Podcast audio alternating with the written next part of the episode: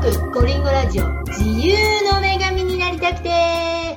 12月に突入第188回目を迎えるニューヨークコリンゴラジオ、えー、今年も残すところあと1ヶ月です。早い、えー、今年はコロナイヤーと大変な年になってしまいましたが人生苦境に立たされている皆様。えー、それらは必ず明るい未来につながっていると思わせてくれる放送をお届けいたします。では、先週に引き続き、今週のゲストは、ニューヨーク一律大学工科校、ニューヨークシティテック機械工学工業デザイン学科長の中村正人さんです。えー、先週は学科長の経緯を伺いました。えー、今週はニューヨーク留学生活や挫折キングの称号を受けた学科長の苦労話など貴重なお話を伺ってありますのでそれではどうぞ。ちょっとすごい出だしからいきなり9-11にぶち当たってもうそういうことになったんですけど学生生活夢見て飛び込んでいったアメリカでの学生生活、どんな感じでした？いや、もうひどいもんですよ。ひどいもんなんだ。いや、もうあの、大変でしたよ。全然楽しくないですよ。なかったんだ。いやいや、楽しいっていうかね、あの、ドクターはやっぱりね、時間かかるんですよね。うんうんうん、で実際僕もね、6、7年間、要するに2001年に来て、で、あの、9.11があって、1回全部ワンセメスターやり直しになって、うん、2002年から実際始めたんですよ、僕。はいはいはい。あので、2002年で、えっ、ー、と、2008年に卒業だから、やっぱり、まあ、6年ぐらいかかってるんです。で、その中で、あの、ドクターって言っても、その、ドクター取れないで、あの、博士号取れないでキックアウトされる学生とかいっぱいいるんですよね。うん。だから、こう、やめさせられる恐怖っていうのが、あの、その6年間ずっとあったんですね。うわだから全然、あハッピーなニューヨークライフっていうのは、僕にはもう無関係でしたね。6年間。そうそうそうそう。わよく乗り越えましたね。いや、何がね、大変かってね、あの、わかりやすく言えば、例えば同じ時期に留学するでしょ？うん、で、あの、マスターの学生とかは1年か2年でデグリー取れるじゃないですか。マスターだから。うん、だだとすると、その、まあ、2001年はワールドトレードセンターがあったから、9.11があった。2002年として、その2002年で始めた、あの、留学生は、マスターだと2004年で2年後に卒業なんですよ。でも僕はまだ卒業もできてなくて、うん、授業をやって、あの、クオリファイエグザムっていうね、あの、博士資格試験ってあるんですけど、それにで落ちたら、もう大学強制的に辞めさせられるっていうね、そういう、こう、関門が、こう、あの、3つぐらいあるんですよ。うわそれの1つ目をやっと通ったとかね、そういう話をしてるときに、もうマスターの学生は、もう卒業ししてるわけですよ。そして、あの、また新しい留学生とかね、日本人とかでもね、仲良くさせてもらったあの日本人留学生とかね、何人かいますけど、はい、そういうこう、僕より後に来て、僕より先に卒業して、留学終わって日本に戻って成功してるとかっていう話をね、聞くから、だから、あの、焦ったりもしますよね。まだ当時20代、30代前半とかだから。うんうんうんうんえー、なんかほら、もう、あ、挫折しちゃいそうとか、そういうのは？そそんなばっかりですよ。そんなばっかりそんなばっかりですよ。でも、でも、挫折しせずに、無事卒業。うん。なんですか、うんって。いや、あの、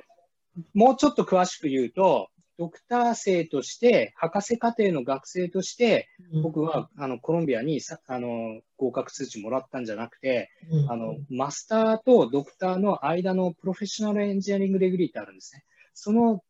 学生として入ったんですよ。だから、あの、1年間は、そのドクターの学生としても入れてもらえなかったんですよ。おわだから、やっと1年経って、博士課程にしょうがないなっつって入れてもらったんですよ。うんうんうんうん、で、そこから始まって、そのさっき言った博士資格試験っていうコールファイエグザムっていうやつがあるんですけど、あれに落ちたらもうキックアウトされなきゃいけないっていう試験に僕落ちてるんですよ。あ、ええー、落ちたんだ。落ちて、落ちてるんですよ。だからもうショックですよね。いやもうややめさせられるっていうわけですよ。うんうん、ただし、あの、もう一回だけチャンス、まあ二回チャンスがあって、一回落ちても、もう一回、もう一回受けれると。で、二回落ちたら、もう容赦しなくて落ちる感じなんですよ。だからその一回落ちて、こう二回目で、あの、ギリギリ受かったんですけど、でもその筆記試験からね、あの、口頭試験っていうか、インタビューみたいなね、試験に変わったんですよ。うん、その試験はどんな試験かっていうと、うん、なんかこう、プロフェッサーが4人いて、うん、で、プロフェッサー4人がこう、いろいろ質問してくるんですね。僕はチョークと黒板の前に立たされて、その質問に答えなきゃいけないんですね。こう。答えを書かなきゃいけないんだ。そうそうそうだから、そのクオリファイエグザムっていう博士資格試験がね、筆記試験の第1回目は、で、通らないと、あの、留学生は喋りが下手だから、うん、あの、オーラルエグザムだと絶対不利だから、うん、あの、絶対筆記試験でパスしろって言って、みんなそういうので、あの、騒いでたんですよ。で、僕は落ちちゃって、で、インタビューっていうかね、オーラルエグザムをやったんですよ。で、僕がオーラルエグザムの試験になってから合格した最初の留学生ですよ。ああ、すごいだからそれぐらい大変で、みんな留学生はもう首切られて、あの、大学から追い出されてるわけですよ。だから僕のより前の受けた人とかは、もうボコボコ落ちてるわけですね。すごい学科長すごいじゃないですか、オーラって、筆記だけだったらなんとかいけそうですけど、確かに喋らされたり、そうそうそう試験ですよね。うんで、その筆記試験で受かんなきゃいけないのをダメで、それでもう2回目のチャンスは、インね、オーラルエグザムだから、うん、もう、こう、ま、負け戦っていうかね。そうそうそうそう。もう排水の陣じゃないですか、そうそうそう。うん。でもね、あの、脳梗塞やってね、うん、あの、4畳半風呂なし生活やってね、うん、で、で、つらつら考えてね、ここで、あの、追い出されるとかって思いましたね。やっぱり。弱気なガットが出てきた。うん、あそういうね、あの、こう、いろいろなのが、まあ、一個一個ね、次の関門に行ったら、そういう別な話があってとかっていっぱいあるんですけど。関門、よく関門に超えてきましたね。だからもう受かった時は、あの、受かったっていうか、そのドクターを取った時は、もう疲れても、あれですよ。喜びよりも疲れの方がそうそうそう。ニューヨーク大嫌いでしたしね。そうなんだ。うん。高いし、人は優しくないし。ない。で、コロンビアはチューション高いし。高い高い。あれだしってもう、ニューヨーク最初の4、5年はもう本当嫌いでしたね。でも、ボロボロじゃないですか。そうそうそう。え僕僕がね、ドクターを取った暁にはね、うん、こう、コロンビア大学のガウンを着るんですよ。はいはい。で、まあ、卒業式やるんですけど、はい、銅像が立ってるんですね、工学部の目の前に。で、その、その銅像にね、を首絞めてやろうと思ってね、あの、首絞めての、その銅像に乗っかって首、スリーパーホールドでガーって締めてる写真を絶対撮ってやるって言って思、思いながらその銅像を毎日見てたんですよ。あえ、で、あの、めでたく卒業の時やりましたか？やれなかったですね。やれなかった。もう、あの、涙が出てきて、こういざ、いざやってやると思ったら、うん、こう、走馬灯のように、その、9.11から始まって、もっと言えば脳梗塞とか日本の頃からもう始まって、もう、首絞めるよりも、もう涙が出てきました、銅像を見て。こう、苦楽を共にしたね、銅像をね、スリーパーホールドしてやるって思ってね、見見るとね、いざする日になったらね、もう涙が出て止まんなかったですよ。もう涙で霞んで銅像がもう見えないくらい。そうそうそう。あ、そう。いやー、いい話や、泣けてくる。いやいやいや。えー、え、で、無事卒業するじゃないですか。はい。で、あのー、ほら、晴れてドクターですし。はいはい。で、就職するんですよね、最初。そうですね。6年間ニューヨークで学生やってたら、はい、本当に石品ですよ。お金全くないですよ。そのね取り戻すようにどんどん働かないと。うん。で、あの、RA とかね、リサーチアシスタントとか、あの、大学は雇ってくれましたけど、うん、その大学のお金なんてもう本当ビビたるものだから、はいはいはい、もう、こう、死なない程度に食いつないでいけるようなギリギリのお金ですね。はいはいはい、だから、自分はもう稼がなきゃいけないと。うん、で、こう学生時代に結婚したんですよね。うん、で、まあ、嫁も、まあ、日本人の留学生で、あの、うん、一緒に留学してたから、うん、で、があの嫁はまだ学生とかね、あの、入り直したりしてやってたから、とにかく、とりあえず僕が、あの、働かなくちゃいけないっていうことで、職活動したんですね。でもね、地球環境学ですよ。名前はいいんですけど、あの地球環境学とか環境テクノロジーって、うん、こうインダストリーが小さいんですね。うんだから就職がこうコンピューターサイエンスの人たちよりかは全然少ないんですね。それで環境の専門家として雇ってくれるところは全然なかったんですね。うん、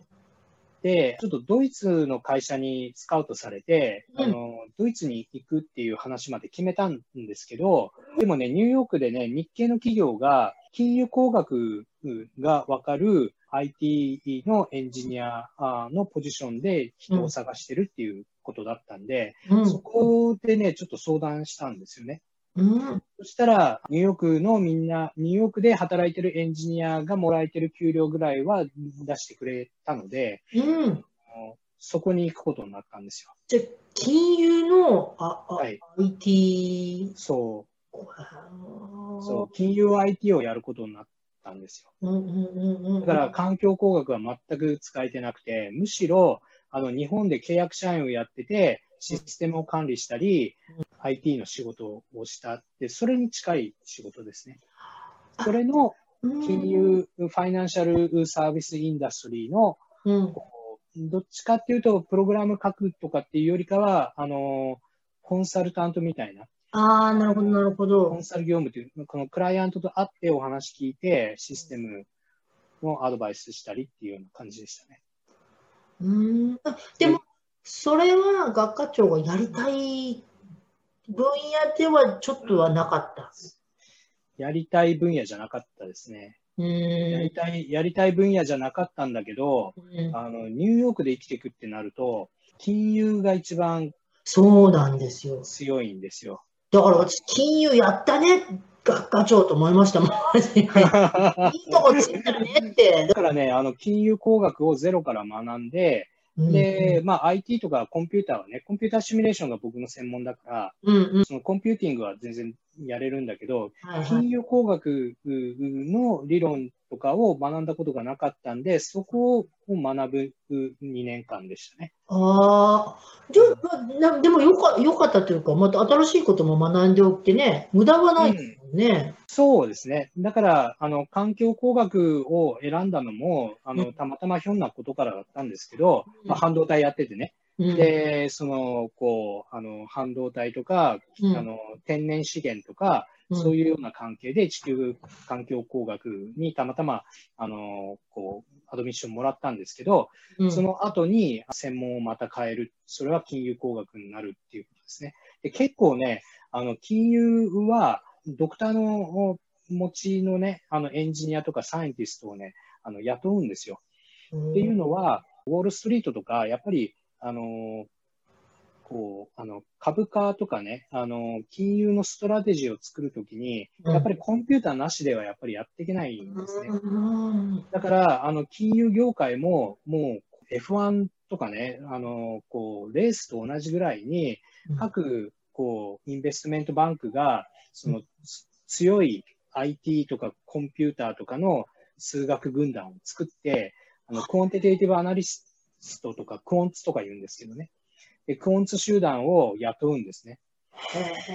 で、そういう、その、こう、マーケットに対してどういうリスクをこう予測していくかとか、そうどういう、あの、アルゴリズムで、こう、あのト、トレーダーに、あの、情報を与えるか、どんな情報を与えるかとかね。あの、今、株価がこういうふうになってるから、こういうリスクがここで起きてるとかっていう、そのリスク管理のミドルオフィスってそういうところなんですよね。でそ、そこの仕事に携われたっていうのはすごく良かったかなと思います、ね。でも、ほら、そこで2年くらい働いてたんですか？そうです、そうです。ええ、そこで2年ぐらい働いて、まあ、もうちょっと、まあ、ずるずる働いてもよかったんですけど、あの、卒業したの2008年でね、うん、あの、そこから2008年から2年ですよ。だから、要するにリーマンショックが起きて、そのリカバリーの2年間ですね。だから、経済的には、あの、良くなってなって、で、まあ、そういう形でね、リストラっていうか、まあ、僕みたいな、なんかよくわかんない人間をね、あの、っていうのは、もう真っ先に首切られるっていうかね、そういう対象なんですね。そこで、その、こう、アメリカの会社とか、まあ日系でしたけど、うん、あの、こう、首切られて、レイオフされて、うん、そして失業保険をもらうっていう、あの大変さ、苦しさっていうのを味わったんですね。これ、僕、学科長全部糧にしてますね。いやいやいや。全部ね、これ来た、これ来た、みたいな。それはね、あの、こう、本当にやりたい仕事、なんていうのかな、本当にやりたいって言ったらおかしいけど、うん、なんかこう、今、プロフェッサーたまたまやってますけど、うん、その、こう、プロフェッサーの時に、こう、首切られたりしなくて、うん、その、その前の段階でね、あのインダストリーで、こう、アメリカ人が経験するような、ハイアリングプロセス、解雇のプロセスっていうのを一通りやれた、経験できたっていうのは、よかったかなと思いますね。だからこそ、あの、就職活動してる人の追い込まれた気持ちとかもわかるし、はいはいはい、首切られた後に、あの、就職口を探してるとか、こう、年金を切り崩して生活しないといけないとか、うん、失業保険をもらうとか、ね、ワークパーミッションがどうのとかっていうね、そあの辺の悲しいっていうか苦しみっていうかね、うん、そういうところは、あの僕はその涙が出るほどわかりますね。もう涙出る話ばっかりです、なんか僕、ネガティブですね、なんか。ね、ネガティブっぽいポジティブですよね。かなと思いきや、こう変化球きますよね。そう捉えるんだみたいな、ほら、だって、もうクビになっちゃってって言ったら、ネガティブかなと思ったら、その経験できてよかったんですよねとか来るじゃないですか。いや、まあ、それね、本当に良かったんですよ。そそうじゃないと、うん、ずるずるあの業界にいたと思うんですよね。そうですよね。だって、本当にやりたいことの分野とちょっと、まあ、違ってたもんですもんね。うん、で、その失業中にね、子供生まれるんですよ。失業保険中？そうそうそう。うん。で、その保険もないじゃないですか。保険もないっていうか、その失業保険にのあのコブラに切り替えて、はいはい、で、まあ、あの、まあ、なんとかなりましたけど、はい、そういう状況ですよ。で、子供が生まれて家族を養っていっていないというね。で、失業して職がないと。しかも、ワークパーミッションはもう切れつつあって、っていう状況ですよ。うわ、もうギリギリじゃないですか、また、またまた来た、体制の人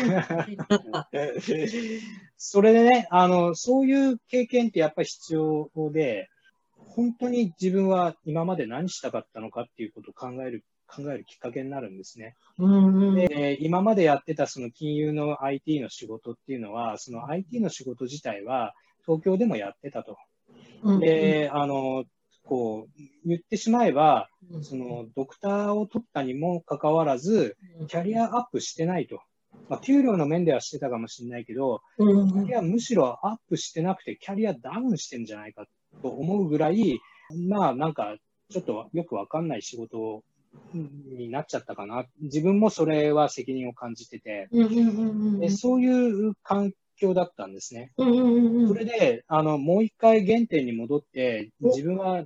何のために、あの、今ここにいるんだろうっていうことを考えてて、で、ここ2年間は、ドクターを取って卒業して、お金を稼がなきゃいけないっていうモチベーションで金融業界に行って、給料が、あの、金融はやっぱ違うからっていうのでね、うん、あのそういう意味でのこうモチベーションとかもあったけれども、うん、その自分自身をもう一度考えて、本当は何やりたかったのか、何のためにこのマンハッタンにいるのかっていうことを考え始めたんですね。で、やっぱり僕はやっぱ大学の先生になりたいんだと。で、でも、実は卒業するときに、いろいろ大学のポジションをアプライしたけど、うん、もう、あの、ことごとく落とされたんですね。だから、大学の先生には、お前はなれないよって、こう、落用された気分だったんですね、アメリカではね。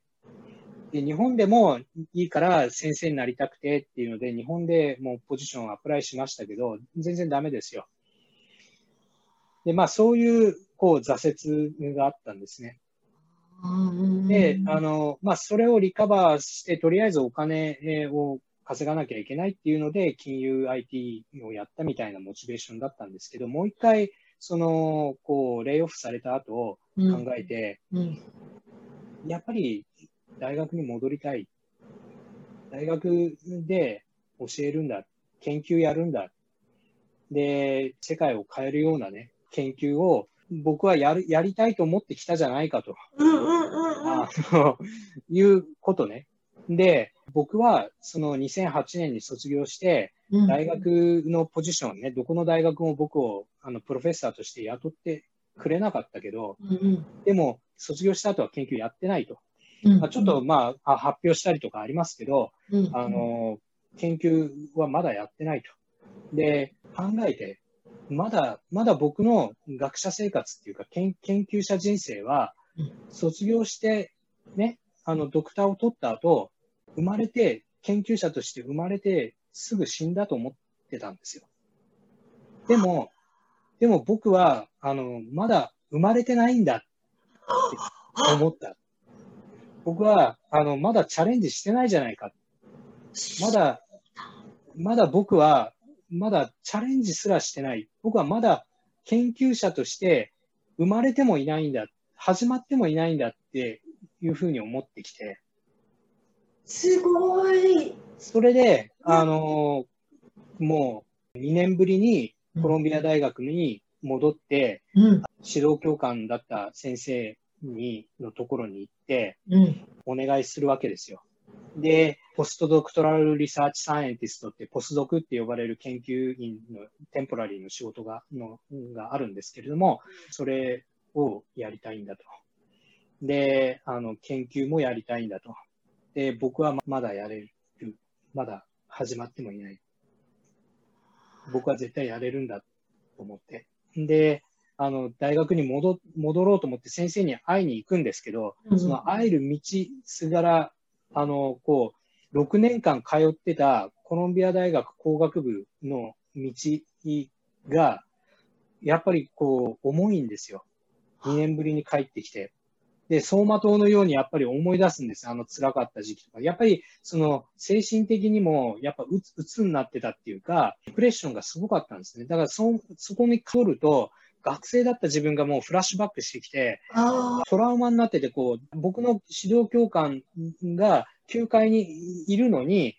9階まで行けないっていうかね、怖くて会えないっていうか、金融、金融業界のエンジニアになって、それもクビになって、ダメな、あの、卒業生っていうね、そういう自分を見せたくないとかね、うん、そういうのがちょっとどっかにあるんですよ。だから、その大学に2年ぶりに戻って、あの、足を踏み入れた時は、あの、4時間ぐらいかかりましたよ。先生のところに行くのに行けなくて、そして4時間ぐらいかかったんだけど、まあ先生に言って、で、まあ結局雇ってもらえて。おお、雇ってもらえたんだ。うん。まあまあいろいろありましたけど、雇ってもらえて。ポスドクとして働くでしょ、うん、同じ研究室じゃないんだけど、一緒に研究してた若い先生が雇ってくれたんですよね。だからほとんど一緒な研究室みたいな感じなんですけど、うん、するとね、なんかこう、2年前にね、あの、僕がもう、ドクターの卒業間近になると、もう、ななんかこう、学生の中でも大御所になるじゃないですか。もう、古い感じになるじゃないですか。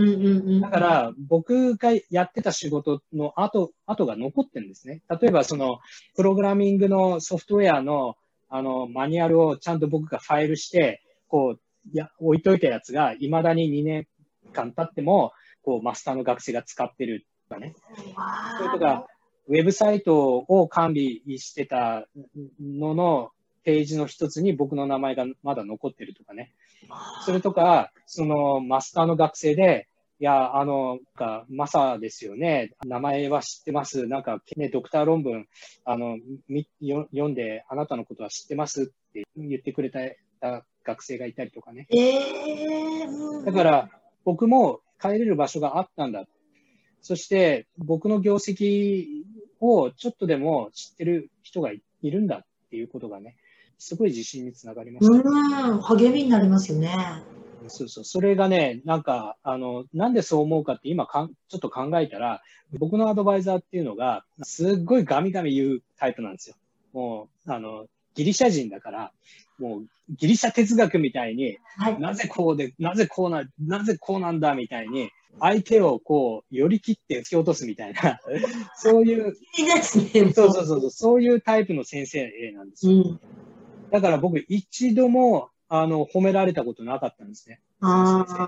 6年間一緒にいて。一度も素晴らしい研究だとか、素晴らしい論文だとか、素晴らしいデータだって一度も言われたことない、ないんですよ。でも、なんかこう、先生は言ってくれ、そうは言ってくれないんだけど、その先生の新しい学生、先生の新しい弟子たちが、うん、噂は聞いてますよ。こういうことやったんでしょ。ドイツの僕らの中では有名な、あの、燃焼炉の設計会社からオファーもらったって本当ですか？すごいですねとかって言ってくれるんですね。それがちょっとなんかこう、帰ってきたのかな？研究者として、ちょっとこう、生を受けたのかなっていうふうに思いましたね。うん。わあ。じゃあそこから、ついに研究者生まれて、そう。そ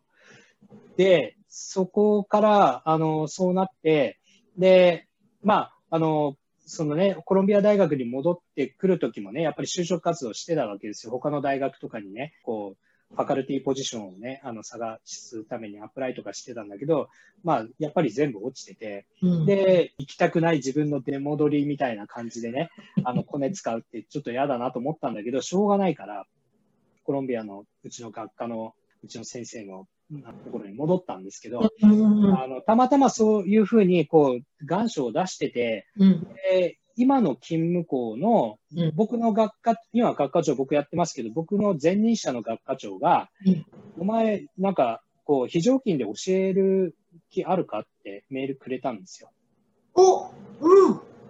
そうそう。それで、まあ、その、僕がアプライしたポジションは、僕はもう落ちてダメだったけれども、その非常勤講師なら雇ってあげるよ、みたいな感じで言ってくれたんですね。お今の、今の大学今の勤務校の、今の学科です。シティテックの方でね。それで非常勤講師として、あの、勤め始めたんですよ。はいはいはいはい、はい。で、教えるのが今までやってなかったから、うん、あの、教えるのは僕にとってすごい新しいことだったんだけど、うん、そういうふうに教えることで、大学の先生の練習をしたというかね。ああ。研究だけじゃなくて、みたいなね。そうそうそうそう、どういうふうに言ったらみんな分かってくれるのかその、大学院に留学しちゃうと、大学院の研究室とか、研究が主体になるけど、はい、でもやっぱり大学の本流は education で、 undergrad なんですよ。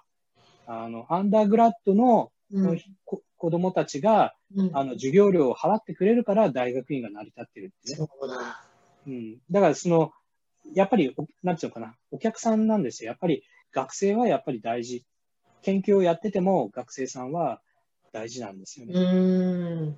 それで、非常勤として働いてたら、その前前学科長が、次また新しいポジションが開くんだけど、アプライするって聞かれて、うん、で、もうアプライしますって言ってアプライして、うん、で、ちょっと、じゃあ聞くけど、お前この大学好きかと、うん、あの、言われて、いやもうもう全然好きですと。お前の経歴は何だとかって言われて、で、その、まあ、金融のことをちょっと話して、いや、金融じゃないとメカメカのことだとか。メカニカルエンジニアリングデパートメントだから、メカの研究で何をやったんだあ、じゃあ、あの、日本にいたときに、その IT の仕事はしてたけれども、クライアントは海洋を研究をしてる潜水艦みたいなとか、船とかのメンテナンスとかをやってる人たちと一緒に話したりしてて、で、そういう経験ももちろんネットワークとしてあるっていう話をして、それでアプライして、うん、で、2011年の9月から今のいるポジションに採用されたんですね。はあ、そこで、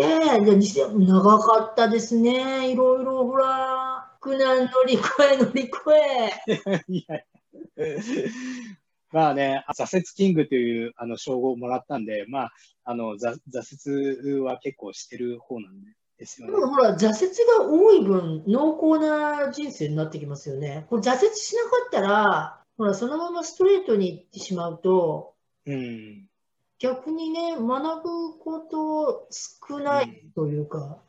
うん、うん挫折数が多い方が、なんか。そう。だから挫折って失敗とかでしょ、うん、失敗とか挫折とかって。で、そういうフェイリアとか、ミステイクとかっていうのは、僕、僕とかはエンジニアマインドがすごい強いから、うんうん、あのエンジニアはやっぱり、こう、本番で失敗しちゃいけないっていうのがあって、試作品の段階で間違いをいっぱいやって、あの、いろいろ試作して、で、練習とかテストの段階でいっぱいこう間違ったり、フェイリアをしないと、うん、本番で飛行機が飛んだ時に飛行機が墜落したら何百人も死んじゃうわけ。だから、あの、テスト段階でいっぱい失敗しとかないといけないから、失敗はむしろ、こう、より良いものを作るために必要なものっていう考えがベースにあるわけ。うんうん、だから、こう失敗に関しては、むしろ誉れというか、こう次に失敗しないための今の失敗。うん。いう考え方が支配してますね、僕の気持ちと的には。エンジニアっぽいですね、エンジニアだって。そうそうそう。うんへそんな感じ。だから、ニューヨークでの失敗、大学での失敗、うん、えー、キャリア上での失敗、留学生としてのそういう活動の失敗とかっていうのは、うん、全部プラスにするべきだし、うん、プラスになると考えて次をやらなきゃいけない。だから、センチメンタルに僕ダメだって思ってる暇は本当はないんです、ね、ない、ないですね。ない、本当に。えー、じゃあもうそこから2011年から、はい、あのニューヨーク一律大学の方でずっとそうですね。てるんですよね。はい、で、2019年にアソシエイトプレスプロフェッサーになって、そして2020年、学科長と、どんどん昇進していってるじゃないですか。いやいや、これは、あの、学科長は別に昇進とかじゃなくて、うん、あの任期3年の、うんあの、マネジメントのポジションだから、えっと、来年、再来年には終わる仕事なので。そうなんですか。うん、じゃあ次は、あの、アソシエイトプロフェッサーから、ボーンプロフェッサーって感じですかね。それを目標にするのかな、やっぱり。うん、わあ、そろそろですね。はいはい。学科長の将来の夢野望あたりにあ伺いたいと思うんですけれども。はい。はい。はい。本日はここまで。えー、次回は学科長の壮大な夢、野望について伺ってあります。では来週もお楽しみに。See you next week! バイバイ